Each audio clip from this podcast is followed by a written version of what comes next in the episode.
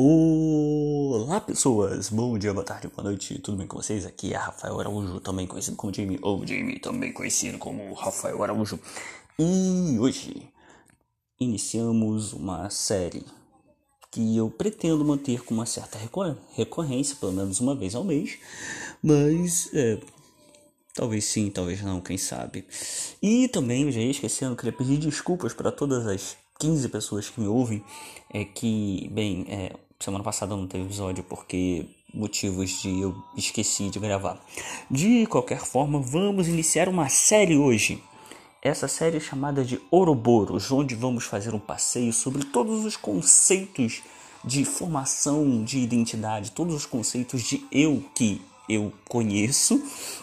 Ou seja, vamos passear por vários conceitos de self, de identidade, de eu, de ego, chame do jeito que você quiser falando sobre filosofia, falando um pouco sobre psicologia, quem sabe até mesmo flertando com um pouco com teologia, como hoje. Uhum. Hoje vamos falar um pouco de filosofia e um pouquinho, bem pouquinho de teologia, porque eu não conheço muito isso, para entender talvez o que, que pode ser entendido como entender aquilo que pode ser entendido. Ficou ótima essa frase. É... O que o cristianismo, o pensamento teísta, pode nos ajudar a entender o nosso conceito de eu, aquilo que forma a nossa identidade. Minha primeira referência a respeito desse tipo de conceito, a respeito desta ideia, é um filósofo dinamarquês chamado Soren Kierkegaard. Kierkegaard foi um filósofo de uma família abastada, com um pai que era um pastor é, de uma religião protestante, cujo qual não me lembro, que ele era um filósofo envolto numa aura de trevas e escuridão. ele foi considerado o primeiro filósofo realmente existencialista e ele era marcado por uma visão, de certa forma, não vou dizer negativa, mas obscura a respeito da realidade, apesar dele ser cristão. Ou talvez isso possa combinar com a época que a gente está falando de 1800 e lá vai pedrinhas, né? Pois bem, o que é que Kierkegaard falava? Como existencialista, ele pensava em termos de essência. A essência que a gente está entendendo como identidade, como aquilo que você é. Então vamos pensar um cadinho. Kierkegaard ele acreditava que a nossa essência estava no absoluto. O que, que é o absoluto? Aquilo que a gente compreende como Deus cristão, Deus judaico-cristão, Deus monoteísta, certo? Que aqui ele chama de o absoluto. Ele dizia que todos os seres humanos eles se afastaram do absoluto. É só você lembrar daquela história de Adão e Eva. E esse afastamento do absoluto torna o ser humano infeliz, torna o ser humano não sendo aquilo que ele é em vias de fato. O que, que isso quer dizer, Rafael? Que nós só podemos encontrar um sentido para a nossa existência e uma real identidade, ou seja, sermos quem somos, a partir do momento em que nós voltamos à nossa essência. Nós estamos longe da essência, nós nos angustiamos. Essa angústia é uma coisa terrível e muito pesada de se sentir. Então, nesse sentido, falei sentir sentido umas 55 mil vezes, a resposta que a gente pode ter diante desta angústia é mergulhar no absoluto. Essa seria a resposta última. Para chegar nessa, a gente tem, digamos, aquilo que ele chama de estádios. Estádios, não estágios, é estádios. Esses estádios são um meio como nós lidamos com a angústia. O último estádio, a gente já sabe, é encontrar Deus, encontrar o absoluto, voltar à nossa essência. Eu vou aprofundar dele daqui a pouquinho. Mas vamos lá, o primeiro estádio, ele chama de estádio estético. O que é o estádio estético? É quando a pessoa ela simplesmente não sabe. É o momento mais. É, é, desses estádios é o mais desesperador. Porque a pessoa simplesmente não sabe que se encontra angustiada e não sabe o como pode lidar com isso. Nisso, ela afunda no mundo das aparências. Seria um grande exemplo disso é aquela pessoa que, sei lá, vive uma vida de festa desvairada, onde tudo é banal, onde ela vive apenas a aparência. Eu me lembro quando o meu professor falou sobre isso, ele falou seria aquela galera que vive em micareta, certo? Onde somente tem aparências ali e ali ela vive mergulhada neste meio onde ela nem sabe que é angustiada. Ela só sente vazio e não sabe lidar com ele. Quando a pessoa sente esse vazio, sente este nada, sente esta angústia, e ela tem noção disso, ela pode partir para uma ideia de um estágio ético, onde a pessoa começa a penetrar em todas as questões sociais voltadas às regras, leis, moral, filosofia, pensamento, tudo aquilo que a pessoa se torna idealista, achando que pode mudar o mundo ou a realidade social para o seu mundo. Seria, por exemplo, aquele cara idealista que entra para a política e depois acaba caindo de cabeça no mundo estético porque senão não consegue governar ou então morre. É, ou então aquela pessoa que se engaja no meio de trabalho social muito forte, por exemplo, aquelas pessoas ativistas dos direitos dos animais, ou, ou não sei, você já deve ter visto muito disso aí. Mas isso também não preenche o coração do homem, não faz com que ele retorne à sua essência. E então temos o último estágio. O último estágio que é chamado de estágio religioso. No estágio religioso, você encontra as respostas de tudo. Mas essas respostas não estão no mundo, no mundo estético, no mundo ético, no mundo das relações sociais. A resposta está num salto de fé. Um salto mergulhando no absoluto. É onde você realmente encontra quem você é. Sem máscaras, sem banalidade, sem regras feita, feitas por homens. É um salto de fé, onde você retorna a ser quem você é. Para Kierkegaard, aquela frase que fala sobre essência e existência é a seguinte: nós somos essência e depois nós existimos. Nós passamos a nossa existência tentando retornar à nossa essência. Isso é o que Kierkegaard acreditava. E isso tem a ver com uma noção do absoluto, uma noção um pouco teológica que agora é muito mais pensamento meu, pira minha, do que algo realmente baseado em um filósofo. Então, por isso, se você quiser encerrar por aqui, tá ótimo também. Vale, beleza, você aprendeu um pouco sobre Kierkegaard. Show, esse discurso você também encontra em muitas igrejas pentecostais de hoje em dia. E se você acredita ou compra isso, isso é contigo. Beleza? Já passei minha informação. Agora vamos entrar um pouco na minha pira. Show de bola? Show de bola. Vamos pensar no seguinte. Acompanhe o raciocínio.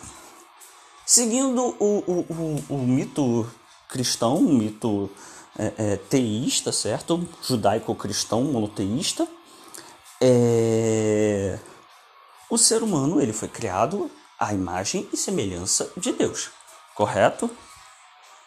Ele foi criado à imagem e semelhança de Deus.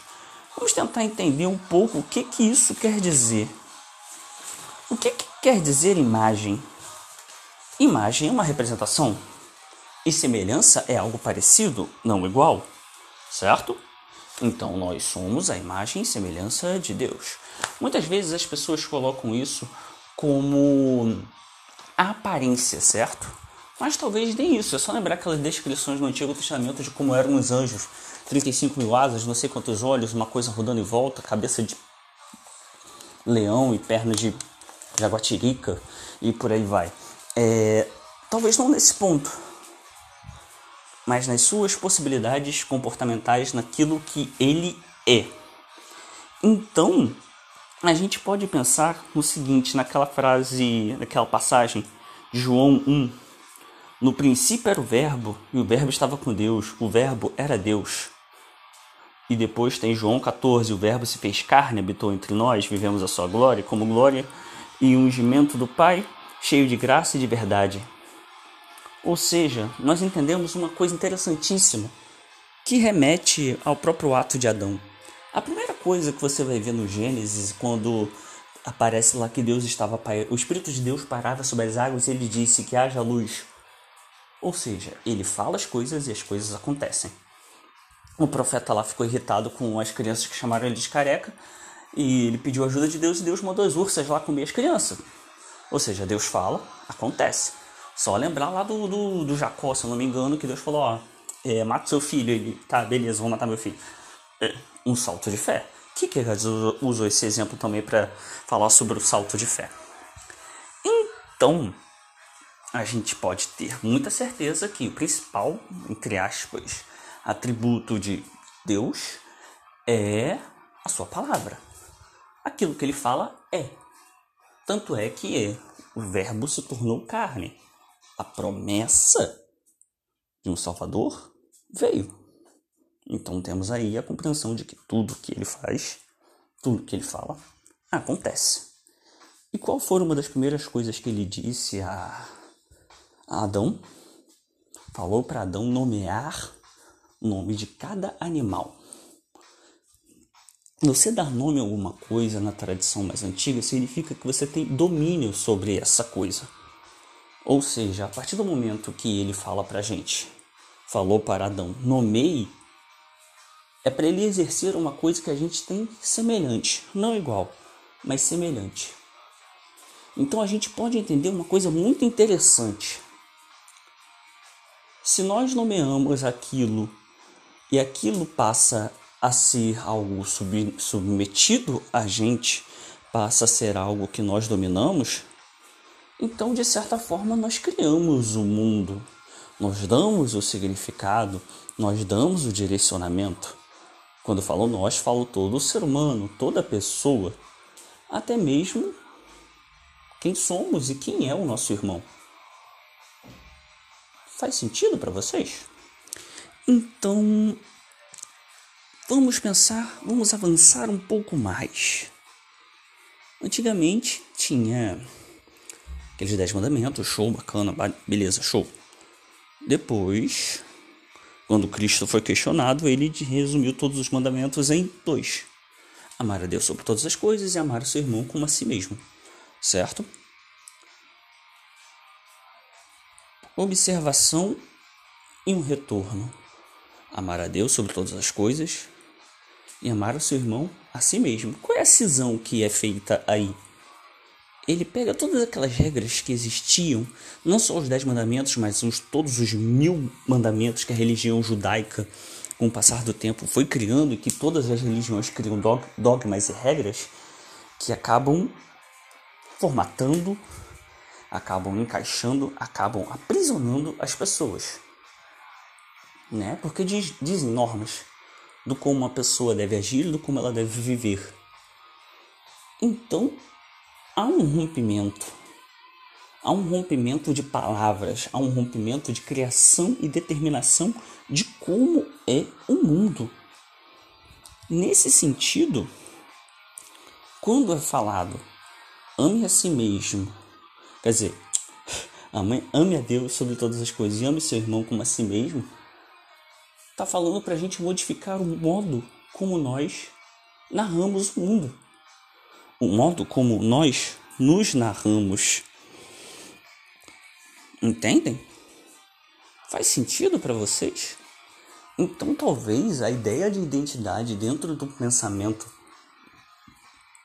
é, cristão, digamos assim, ou dentro de um pensamento monoteísta, judaico-cristão, melhor, o pensamento monoteísta abraânico, né, porque tanto o cristianismo quanto o judaísmo e a religião muçulmana são de origem abraânica, seja na capacidade do ser humano de ter palavra. O ser humano é aquilo que ele diz, tanto quanto Deus. Ou quase, né? Porque Deus é meio que absoluto, onipotente, onisciente, por aí vai, é aquilo tudo que vocês já sabem. Então, como somos semelhantes, não somos parecidos, então temos uma capacidade de determinar nossa identidade. E faz sentido, muito sentido, que o novo mandamento seja amor. Amar a Deus sobre todas as coisas e ame o seu irmão como você ama a si mesmo.